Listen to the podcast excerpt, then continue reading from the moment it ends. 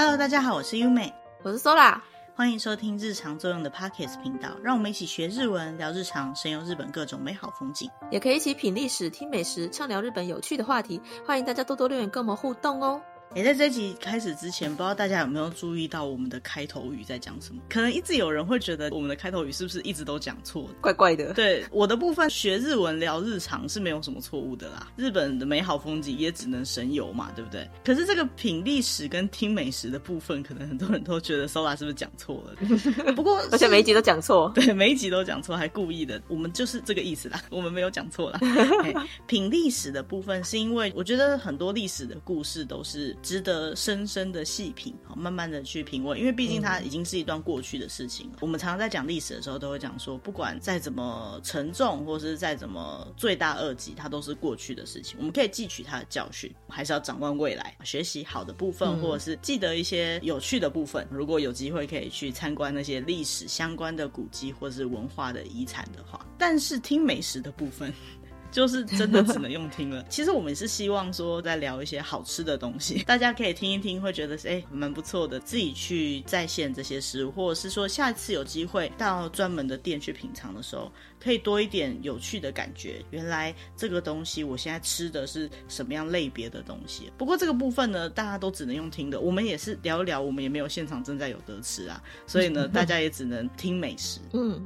好，那今天这一期我们要讲的呢，就是乌龙面、乌冬、乌冬。对，上次我记得我们曾经讲过拉面，拉面、嗯、日本的拉面的部分。那我们有讲过说，虽然我们都觉得它是日本的料理，可是事实上对日本人来说，中华料理，对，还是中华料理。那乌冬呢，乌龙面跟拉面，对很多人来讲也是觉得啊，它就是日本的料理。那乌龙面到底算不算日本的料理？如果硬要讲，严格来讲。它不算是原创，对，没有错。因为其实像这样子使用粉来做的食物，它原本都是源自于中国。那我们今天在确认乌龙面的历史的时候，它有非常多个版本的历史，有很多很多的说法。那大家有兴趣的话呢，可以去看我们下面节目说明栏的部分，维基百科有写到关于乌冬乌龙面它的历史。我们一般贴出来的维基百科有可能是它的日文版，那你可以去点它的语言的部分，都可以切换成中文版，你可以看到它的中文的介绍。嗯，好，那根据维基百科，乌冬台湾是把它写成乌龙面嘛，对不对？可是，在很多其他地区，它可能会把它写成乌冬。乌漆嘛黑的乌，然后冬天的冬，乌冬，不管是哪一个呢，都是就它乌冬这个音所把它翻译过来得到的字。乌龙面它其实最早应该也是来自于中国的，可能性比较高的又是遣唐使那个时代，就是日本有很多东西 跟中国学的都是遣唐使留学生时候，对，留学生去把他们带回来，分离的生，留学生去把他们带回来。之前讲到很多包括日本的一些饮食文化的改变啊。茶道啊，很多东西，他们演变的过程当中，最早期传过来日本的时候，几乎都是从唐朝那个时候的遣唐使留学生把它带回来的。乌龙面，我想应该也是，只是说刚带过来的时候，它或许跟现在我们所熟知的乌龙面没有那么完全一样。那就讲回到说乌冬。到底是一种什么样的面呢？简单来讲，它是用小麦粉去揉成的面团，把它弄成是长条状的。我们的印象中，它会比较宽一点或比较粗一点的那种面。日本来说，乌冬其实是可以有汉字的，但是它的汉字却不是我们所熟知的乌龙，更不是乌冬。馄饨，对，没错，就是馄饨，云吞。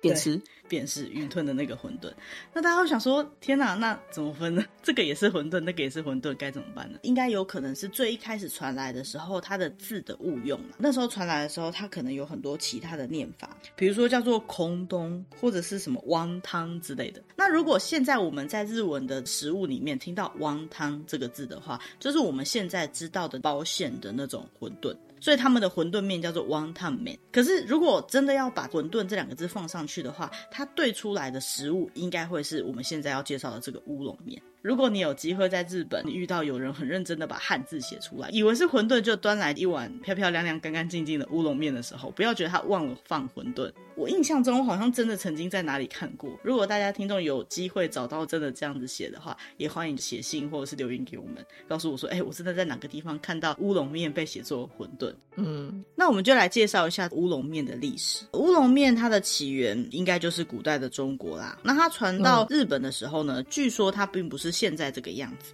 它是有点像是把一颗汤圆这样子大小的东西给压扁，可能会有些人想到像面疙瘩，或者是像猫耳朵。嗯、现在汤底多半是酱油口味的高汤，再配上细长的面的这个样子呢，是在江户时代才开始发展起来，或者才流传过来。可以喝到高汤为底的料理呢，也是在江户时代才开始发展起来的啊。因为高汤据说它也是大概在江户时代那个时候才开始广为流行到各种料理当中。嗯。那大家一定想到，就是哎，我们之前好像介绍寿司啊，还是介绍什么有的没有的食物的时候呢，好像都讲说是在江户时代发展起来。为什么在江户时代？的人比较喜欢吃东西吗？我觉得有可能，不过还有一个可能性，就是因为江户时代之前是日本的战国时期，它连年的战乱造成大家都吃不饱，也，没东西吃，对，也没有那个心思去思考那些吃的。到了江户时代，开始迎来和平的年代，所以大家就开始比较有精神，比较有多余的空闲去研究怎么吃。怎么让食物变得更好吃？所以很多东西呢，它或许更早以前就已经在日本流传了。整个发扬光大，呈现出现在这种日本风格饮食的话，都是在江户时代发展起来的居多。嗯，那乌龙面这个东西呢，家里面大家都可以自己做出来。一个人份的材料大概是两百六十克的小麦粉，再加上水，再加上一点盐。那这个盐要加多少呢？据说它是有规定的，小麦粉的两 percent 或者是六 percent 左右的盐。盐它会造成你在揉这个小麦粉的面团的时候呢，让它的所谓的麸质啊，就是让它出筋，就会让它的面团会比较有弹力。嗯、然后煮的时候，你加的盐大概有百分之九十都会消散掉。它盐的加法也不是加到小麦粉里面，它是盐跟水要先拌在一起，把这个水拌进去小麦粉里面开始揉。有一些地方的制法呢，它可以完全不加盐，甚至有一些地方它也可以不加小麦粉。那是因为在第二次世界大战食物不足，像小麦粉这样的东西也不一定是到处都可以取得。所以像北海道啊，嗯、他们那边盛产马铃薯，他就用马铃薯来做。成马铃薯面，像是米之类的，也是一样可以来做成类似乌龙面的这种面条，只是说口感可能、嗯、不就是米粉吗？对对啊，就是米粉。可是我觉得口感多少会有差别，因为如果你不是用小麦去做的话，嗯、你基本上很难产生就是那个筋度好那个麸质的效果，嗯、所以口感上一定是会不太一样的。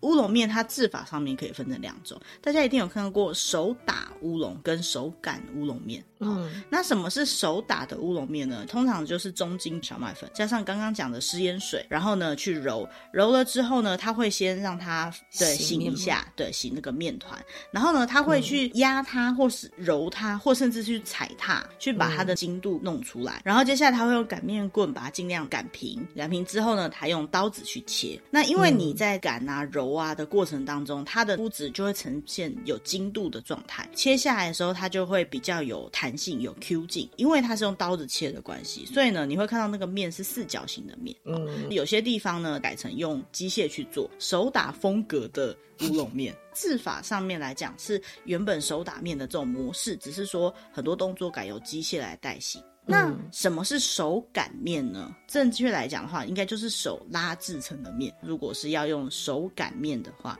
它就会变成用低筋的面粉下去做，一样会有醒面的过程。接下来呢，他会用两根棍子把面团绕在这两根棍子上面，一直拉长，再折叠，拉长再折叠。那在拉长的过程当中还会涂油，嗯、大家一定可以想到啊，这不就是在做面线吗？拉面，对，拉面也是一样嘛。那到最后它就会变成这样细细长长的面，因为它不是用切的关系。所以呢，你就不会看到刚刚讲的那种四角形的面条，整个都是圆圆的面条。当然，这样的制作方式也一样。不只有人工，也会有机器去做。再来就是，如果大家有机会在市面上买到乌龙面，会买到什么样的感觉的乌龙面？这个我觉得也蛮有趣的哈。台湾好像也几乎都有卖，可是你很少会特别注意到，原来有这么多种类。那像日本的话呢，首先第一种你会看到它写说“乌冬他妈”，就是玉的这个字，它已经煮好的、已经熟了的面，一球就是一玉，大概就是一人份的感觉。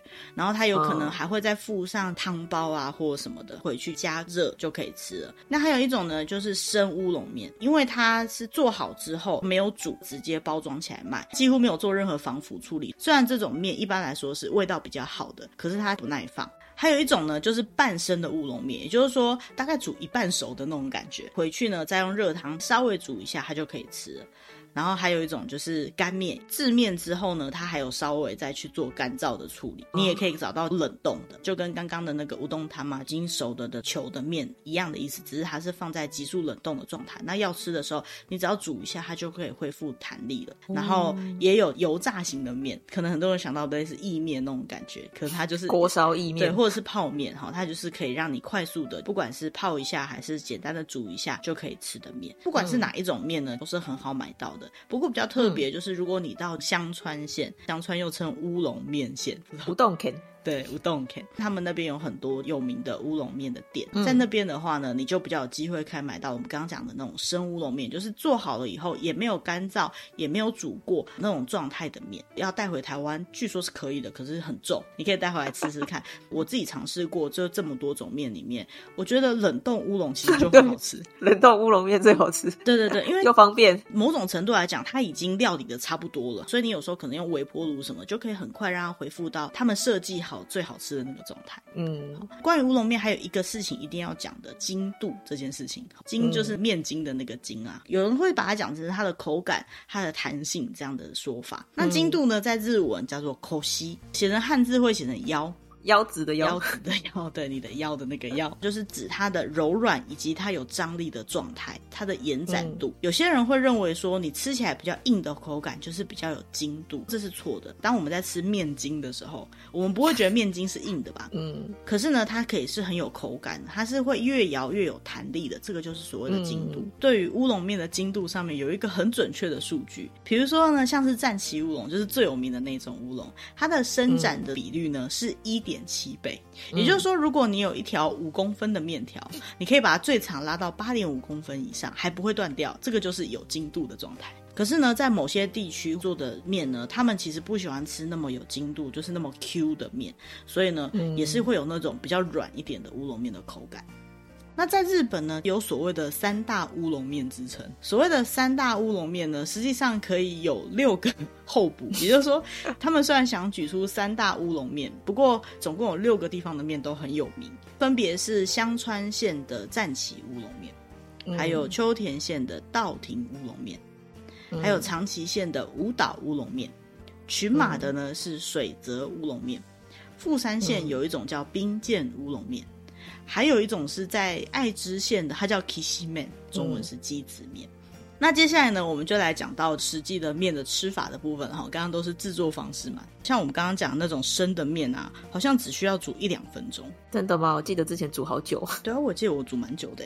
然后如果你买到的是干燥的那种面，要煮到四五分钟。我们自己买回来的面的话，你就看它包装上面会告诉你它要煮几分钟，照它的时间煮，通常都是最好吃的。但是如果你在店家吃的话，它是有几种比较常见的一些吃法。嗯，在日本啊，有一种乌龙面叫做かけうど 可以把它想成有点像是乌龙的汤面，那它就是会把它放在一个碗公里面，淋上很热的日式酱油汤底。那特别是比如说像是关东地方，像东京之类的地方，除了葱以外，几乎没有放别的东西了。它那一碗面就是很干净、很素的乌龙汤面，就是乌龙的汤这样子而已。在很多地方呢，这又叫做素乌龙面，不是素食的意思，是指什么都没有不加的意思。关西的话呢，有可能会再放一些昆布啊，或者是切薄薄的鱼板之类的。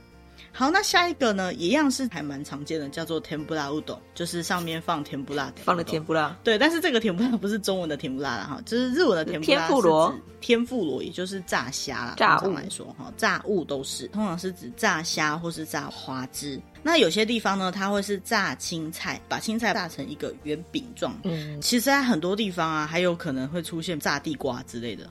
嗯，那还有一种呢，叫做釜扬げうどん，就是釜扬乌龙面，锅釜的釜，然后扬呢，嗯、在日文就是把东西从锅子里面拿起来，其实就是扬げ的意思了。 那什么是釜阳乌龙面呢？它是将刚煮起来的面，在水还没有甩干的情况下，加日式酱油，或是直接加日本的那种生酱油。哦，就是他们有一种比较淡的生酱油，它的重点在于，因为面还没有完全的脱水，所以它的温度还是比较高的，因为含有面汤的温度。那下一个呢是腐玉乌龙面，这个腐呢跟刚刚一样是锅腐的腐，所以是跟刚刚一样的釜阳乌龙面加玉的版本。玉是什么？就是 tamago 蛋。对，在刚刚的那个阜阳乌龙面上面呢，再打一颗蛋上去，然后拌一拌来吃，就是所谓的福玉乌龙面了。它这样拌起来之后呢，味道就会特别的清爽。但是再加上蛋之后，又会有一种很浓郁的香味，就是会有蛋香味，再加上酱油的香味，嗯、所以呢，女孩子会比较喜欢吃这种比较清爽、比较没有负担性的面。嗯，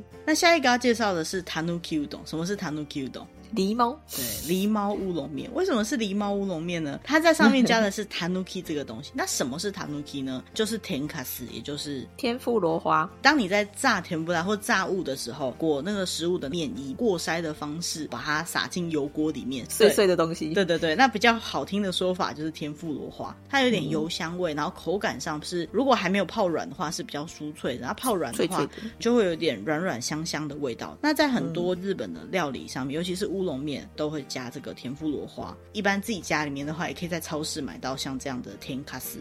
这个在台湾好难买，对，在台湾几乎买不到。我觉得可能自己炸吧，好，你就用过筛，然后去筛那个面衣就可以了。嗯，京都的话呢，它除了加甜卡斯以外呢，它还会加油豆腐皮，然后把它切成细细的一丝一丝的。好，那下一个要介绍的呢、嗯、是 Kitsune Udon。狐狸，刚刚是狸猫，现在是狐狸。但这当然也不是把狐狸加上去。台湾有一款很有名的日本泡面，它就是叫做 Kitsune Udon。大家都知道 Kitsune Udon 上面放什么吗？嗯、就是油豆腐。那这个我们上次在介绍到道和神社的时候有提到，就是道和神社它有一个神的，算神的使者，就是狐狸的形态。传说他们最喜欢吃的就是这个油豆腐皮。好，所以供奉道和神社的时候呢，通常都会准备油豆腐皮。所以这个油豆腐皮呢，就被称为是狐狸。上面放了一片油豆腐皮呢，就叫做狐狸乌龙面。嗯，上面的油豆腐皮都是经过调味的，所以它的口感是偏甜，然后软软的。那你在咬的时候呢，油豆腐皮还会稍微吸收到汤汁。那在每个地区呢，称呼方式有点不一样。然后有些地方可能叫 Kitsune 啊、Shinoda 之类不同的名字。特别是在关西地区啊、嗯、Kitsune 就代表是有放了油豆腐皮的乌龙面，也就是说 Kitsune 就等于 Kitsune Udon。那这个大概也是我最喜欢吃的一种乌龙面的形态之一。对，我真的很喜欢吃上面那个有调味过的油豆腐皮的味道。那下一个要介绍呢是月见乌龙面，跟刚刚的那个腐玉乌龙面很像，它也是放了一颗生蛋下去。月见乌龙面呢，它最大的特色是蛋放上去之后，它的蛋白的部分会很像飘在空中的云，蛋黄的部分呢就像月亮一样，所以呢就叫做月见乌龙面。放在我们第一个介绍的那种汤面的乌龙面上面，就是因为它是有很多热汤的效果，所以打蛋下去的时候，蛋白会有一部分变熟，才可以呈现出说月见这样的形态。那根据不同地区呢，为了让它看起来更像是夜空，因为毕竟是月见不是日见嘛，对不对？所以呢，它还可能会撒一些海苔，或者是铺一些其他的东西来装饰，好像更像天空的感觉。那下一个也是吃热的乌龙面呢，就是咖喱乌龙面。咖喱乌龙面大家应该也是比较熟悉的感觉，嗯，就是在它一般我们要煮成汤乌龙面的汤里面加上咖喱粉。或者是说呢，咖喱饭的那样的咖喱呢，稍微稀释或是直接淋到面上面，小孩子都会喜欢吃的那种口味。但是吃咖喱乌龙面的时候要很小心。对，其实任何咖喱料理都要小心，但是因为是面食，所以你知道会乱喷，对，喷到衣服会很难洗哦，嗯、因为是咖喱。好，那下一个要介绍呢是力乌龙面，好，力是力量的力，力乌龙面，嗯、日文叫吉卡拉乌冬。这个吉卡拉乌冬呢，嗯、简单来说就是上面放了一块年糕。麻糬好的那种乌龙面，嗯、其他还要再放什么料呢？就是看各个地区不一样，但是最主要就是会放麻薯在上面。通常年糕都会稍微烤过，这个真的超级好吃的，因为烤过的年糕搭配乌龙面的那个高汤的味道是非常棒的，很 搭。好，那下一个呢是 n a v e y a k i udon，也就是锅烧乌龙面，陶土锅哈，土锅，然后呢里面会。对，砂锅，然后里面会加蛮多不同的料的，比如像刚刚讲的甜不辣、蛋啊、鸡肉啊、青菜啊、鱼板之类的，煮起来一锅就跟个人小火锅差不多了。所以呢，在冬天就很适合吃这样子的火锅。那其他呢，像是加了山菜的山菜乌龙面啊，还有一种加入各种根茎类综合草料的，叫做 Kenjin Udon，加了萝卜啊、红萝卜啊、蒟蒻、牛蒡之类的炒过，再加上面上面的这样的乌龙面，或者是呢，呃，炒乌龙面，好，大家应该是有可以想象那个感觉。居酒屋一定点得到的，对，在各个居酒屋一定可以点到的一道料理叫炒乌龙，它的概念呢就是日式炒面的乌龙面的版本啦，所以大家应该是比较好想象的，嗯、就是用日式的那种。寿司下去炒的。这些呢都是属于热吃的方式。嗯、那有些人一定会说，可是我吃到乌龙面都是吃冷的、吃冰的，乌龙面还有吃冷的吃法，也是蛮热门的吃法。冷的吃法怎么吃呢？就是刚刚热的煮起来的乌龙面，它快速放到冷水里面，先用冷水去冰镇之后再吃的这种面。那因为它的口味呢会比较清爽一点，所以你可以吃到面粉的香味。香味。那最有名的就是所谓的扎度乌冬。扎都就是竹筛筛子，对，竹筛竹盘子那种感觉。不过现在的店家很多，它不是真的用竹筛，它只是用竹筛的样子的盘子。这种扎都乌冬呢，就是乌龙面的冷面最简单的吃法。像这样子已经经过冷水冰镇过的乌龙面呢，它就把它盛到这个扎都上面，就是盛到竹盘子上面，然后旁边呢会再附一个小杯子的沾面酱、面露酱油。你可以沾着吃，你可以先试一下，因为每一家店的沾酱的口味不一样啊。如果你吃起来觉得它不是很咸的话，你可以把整个面放下去，稍微拌一下，沾多一点，对，沾多一点再吸起来吃。那当然还是小心那个汤汁会喷。如果说它比较咸的话，大概沾一半左右就可以有味道了。嗯、那这个就是看个人。那每家店也不一样，有些店它会附姜泥、葱花或者是 wasabi 芥末泥。嗯要不要加就是看个人。如果你喜欢吃的是附白萝卜泥的话呢，可以推荐你去找有一种叫做おろし醤油乌冬。おろし呢就是白萝卜泥的意思。 俄罗西是指它磨出来的泥的那个状态，那通常会这样磨成泥的，嗯、就是白萝卜面的话呢，一样是像刚刚那样子冰镇过后的面，在它的特制酱油里面呢，你可以就加刚刚讲的葱啊，或者是加白萝卜泥，然后你这样沾起来以后，萝卜泥它原本就会有一些鲜甜跟稍微有一点点呛味，所以就不一定一定要加瓦萨比。萝卜泥沾的酱汁跟面就会比较好吸附，所以整个吃起来的口感也会比较丰富一点点。嗯，其他的话呢，还有一些蛮特别，像沙拉乌龙面，这个我自己也没有吃。它就是不就是把乌龙面加到沙拉里吗？对啊，概念上就是这样。日式沙拉哈，就是你会加和风酱的那种沙拉，再加上乌龙面。那因为和风酱的口味跟乌龙面的口味是合的，所以口感上可以想象，一定味道是对的啦。嗯、只是说要放在一起吃还是分开吃这样的差别而已。嗯，刚刚讲的面的吃法，大部分就是放在盘子里啊，放在碗公里啊，放在砂锅里之类的。那还有一些特殊的装成方式，比如说像有一些地方的那个乌龙面，它有可能会放在呃脸盆里，或者是我们还有像是脸盆那样的东西，对，它是放在木盆子里面，木桶。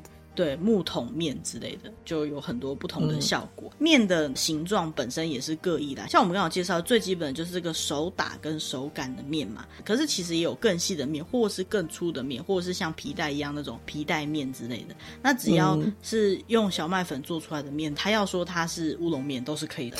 所以其实它跟一般的面条去比较它的差别呢，有些时候是很难去分辨。他说它是乌龙面，它就是乌龙面。所以千万不要下次看到就是细细。细的乌龙面，有些地方就是细的乌龙面，就会觉得哦，这不是乌龙面。好，那接下来我们就来介绍几个地区性的比较有名的乌龙面。首先，第一个介绍就是全日本销量第一的赞岐乌龙面。最有名的，对，最有名的。像刚好提到战旗乌龙面是香川县的有名的乌龙面嘛？香川县呢是全日本乌龙面消费量第一名的地方，所以呢他们甚至把自己的香川县就是卡高瓦县改名叫做乌冬县，也不是改名啊，就是他们都是这样称呼。在很多地方，他们讲乌冬县就等于是香川县，写作香川县，念作乌冬县，没错。战旗乌龙呢，它的特点在于它的口感是非常的滑顺的，搭配各种不同的东西吃都是非常的适合的一种吃法。嗯，那接下来要介绍的呢是稻庭乌龙面，也就是秋田县那边的乌龙面。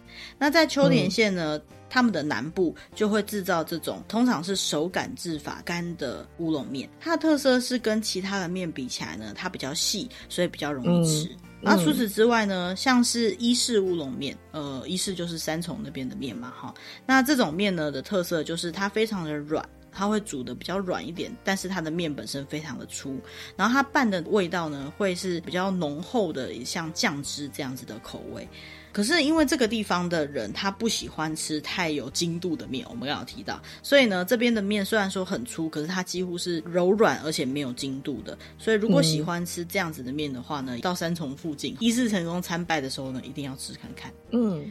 那刚刚讲六大乌龙面，还有群马县的水泽乌龙面。嗯，那这个水泽乌龙面呢，它最主要是生产在群马县的伊香保那个地方。好，那伊香保温泉。对，伊香保温泉那个地方呢，有一个地方叫水泽，那边特产的乌龙面。嗯那它的特色呢，是它从面团的状态呢，它就会开始去揉捏，把它伸展开来。在这个过程当中，还会有很多让它发酵熟成的期间，所以呢，它的筋度会非常强，Q 度就是它最主要的特征。因为这样的关系呢，不管是做成干面，还是以生面的形态去贩售呢，都非常的有人气。嗯，那下一个要介绍呢，就是刚刚六大乌龙面唯一不冠上乌龙面这个名字的，叫做 Kishimen，是在爱知县。Kishimen 的中文刚好提到鸡子面这样的说法，那它跟其他的面比起来呢，是比较扁平状的形状，但是也是宽的。那因为它是名古屋那个附近的特产啦，他们通常会叫它名古屋箕子面，好，就是名古屋きしめん这样子的名字。那不管是它的产地啊，或是制造过程啊，都一定要符合名古屋那边的规定，才能够叫做名古屋箕子面。再来就是名古屋那边特别喜欢吃味噌口味的东西，所以呢，它的汤底呢就是味噌口味的酱油， 或者是味噌口味的面露汤底。那其他呢，像是奈良，它有做成 kinjaku kitsune udon，这个 kinjaku 呢就是包福筋的意思，所以呢，它就是用豆皮把面。包在里面，乌龙面包在里面。对对对，再把那整个 kinjaku 拿去煮，呃，所以它就是一整碗只有那个 kinjaku，就是那一包东西这样子。我想起来有点像是淡水阿给的感觉，也是拿豆皮下去包嘛，对不对？有可是里面不是包粉丝，是包乌龙面。如果还是没有办法想象的话，可以想那个日本的关东煮里面不是有一种叫做 kinjaku 嘛，也是包袱的形状，就是豆皮的一个小包包，嗯、然后里面通常会是放年糕那样的东西。那它的放大版，然后里面都是乌龙面，就是这个奈良县的一个名产。那除此之外呢，还有很多不同的面，比如说像是京都那边的乌龙面，就叫做 Q 乌冬金乌龙面。它的特色就是他们那边喜欢吃也是软的面，所以它也会煮到很软，几乎没有筋度这样的口味。好，那讲到这里呢，不知道大家知不知道日本人他们有一种说法，就是东荞麦西乌龙这样的概念。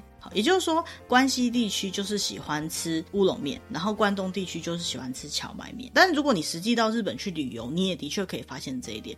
如果你是非常喜欢吃荞麦面的话，你在关西地区你要找到荞麦面的专门店，比率是比较低的。相对来讲，如果你超喜欢吃乌龙面，你要在关东地区找到乌龙面的专门店的比率是很低的。可是呢，其实现在很多店它都是同一家店里面就有卖乌龙面跟荞麦面。好，这个是店家的形式的问题。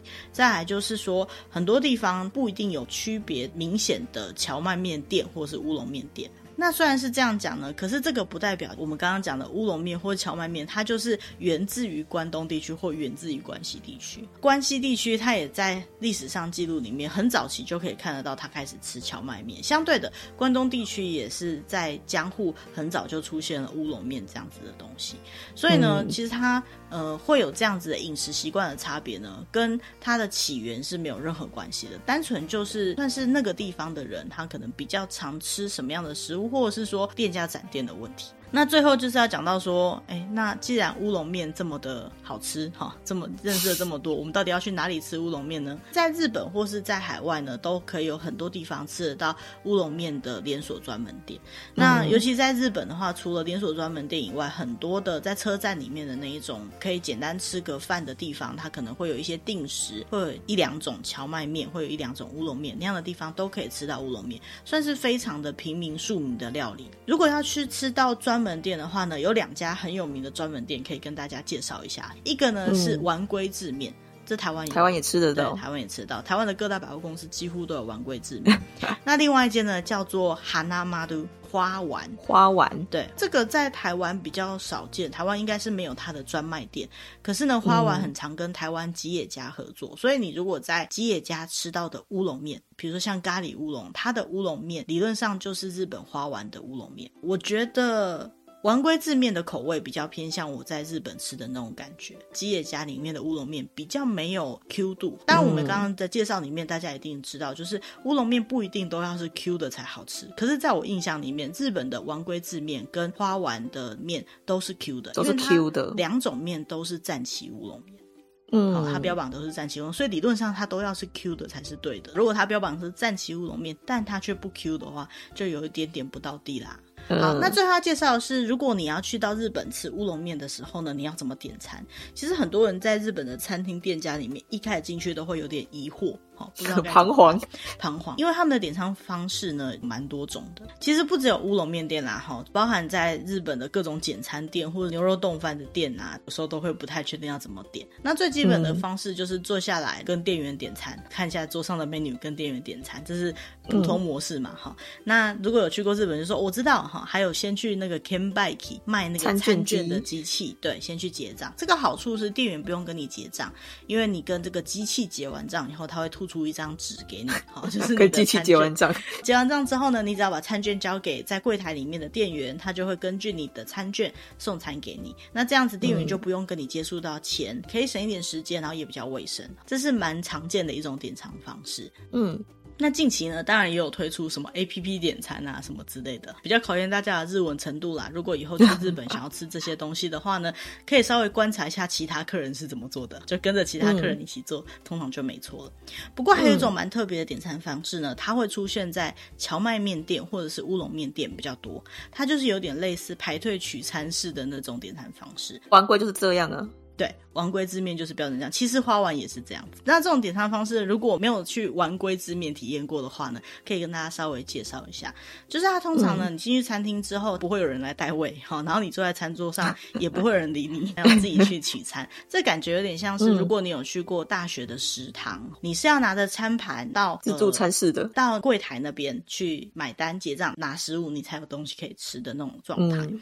那通常来讲，它会有一个比较长的结账柜台，从最前面呢，你可以拿到一个餐盘，面呢是走到最后的时候，你跟店员点餐，店员在做好以后放到你的餐盘上给你的。那为什么要一个长的柜台呢？最主要就是我们刚刚讲的，通常会配着乌龙面吃的炸物系列的东西。嗯，这个长长的柜台上面呢，摆了各式各样不同的炸物。那你就是拿了一个餐盘之后呢，可以拿夹子夹取你需要的东西。但注意，这个不是吃到饱，你夹多少到最后一站就算多少，对，他就会帮你算钱。那在很多店家呢，它不只会有炸物，会有一些基本的小菜。更常见的是，它会有很多种好吃的饭团放在一起。因为日本人很擅长碳水化合物配碳水化合物，所以你吃乌龙面，然后配饭团。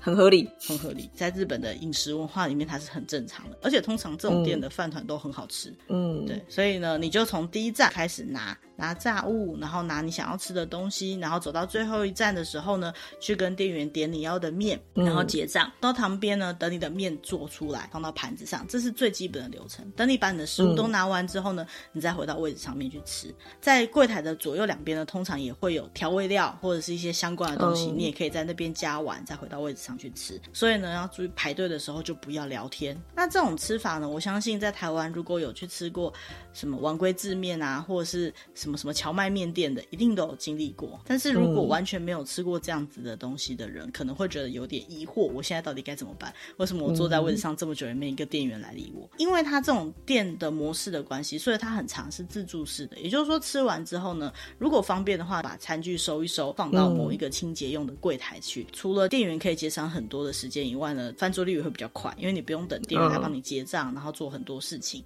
那所有的流程都是一站到底的，在这个柜台那边就可以做得完了。我知道可能会有人在想，那如果我不想要吃前面的炸物，我可不可以跳过前面排队的程序？理论上不行的，你就算就还是要乖乖排队，对，什么都不拿，你也是拿个盘子，然后就跟着排队去走。相对来讲，如果你真的不想吃面的话，你也可以只拿前面的炸物跟饭团，当然也是可以走到那边去排队的。嗯，那今天讲到这边，说到有没有特别想要吃哪一个乌龙面？我好想吃那个卡玛塔玛乌冬哦，抚玉。温的，然后不是汤汤水水的，就是有一点嗯、然后打了一颗蛋的感觉哦，那感觉就很好吃。嗯、我想要吃 kizune 乌冬，然后加吉卡拉乌冬。我想要吃上面放有 豆腐皮跟年糕的，我可以自己加吗？感觉就很好吃。其实我前几天才吃了乌龙面，某外送网站的乌龙面，但是嗯，有点令我失望。嗯、我已经尽量点没有汤水的面，我点咖喱乌龙，嗯，然后它、哦、比较不会泡胀的，对对，然后它蛮专。专业的来的时候，盒子是双层的，有点类似吉野家之类的。丼饭来的时候也是会有双层的结构嘛。可是它那个面不 Q，它没有什么口感。那因为我非常喜欢吃有 Q 劲的面，对我来讲不 Q 的面就已经扣很多分了。再加上如果我没记错的话，我点那一间不是刚刚讲的那两个连锁店，但是我点那一间也是标榜它是战旗乌龙，所以它没有 Q 就让我觉得很难过。我还点它可以送特别快来，我还加钱。可是当我知道它不 Q 的时候，我就非常的难过。好了，我们下次去吃丸龟了。嗯，对啦，台湾的丸龟之面就真的很像在日本吃的面了，已经没有什么太大的差别了。嗯、然后它的那个刚刚讲到在台湾比较不容易取得的 kitsune，就是上面的那个油豆腐皮的部分，也是跟日本口味几乎一模一样。嗯、好，那。今天的主题大概到这边，好，希望会引起大家想去吃个乌龙面的心情。这个东西比起我们之前介绍的其他很多食物来讲，各大百货公司好，或者是连锁店都可以吃得到。那如果你不介意吃到比较没有精度的，或者是说你可以挑战看看你家附近的那一家乌龙面外送有没有精度的话，你甚至可以不用到店里面去吃，好，就可以吃到这次的美食。哎，要当宵夜吃也是蛮方便的。那像刚刚讲那个冷冻面之类的，你也可以去买个几包，然后放在自己家冷。冻库，随时不管是热水煮一下还是微波一下，就有一碗好吃的面可以吃，好，非常的推荐。嗯、那以上介绍就是日本的平民美食乌龙面，那不知道大家。喜不喜欢今天的主题？那如果你觉得我们的主题还不错，或者是你有什么想要告诉我们的，想要我们介绍的内容，想我帮你们做功课的内容呢，都很欢迎利用节目的留言栏位下面有我们的联络方式，不管是写 email 还是到我们经营的社群 Discord 的群组来，都可以跟我们直接联络得上。那如果你喜欢我们的主题呢，也不要忘记要按赞订阅，或跟你喜欢这些主题的朋友分享。那我们今天的主题就到这边啦，嗯、谢谢大家，拜拜，バイバイ。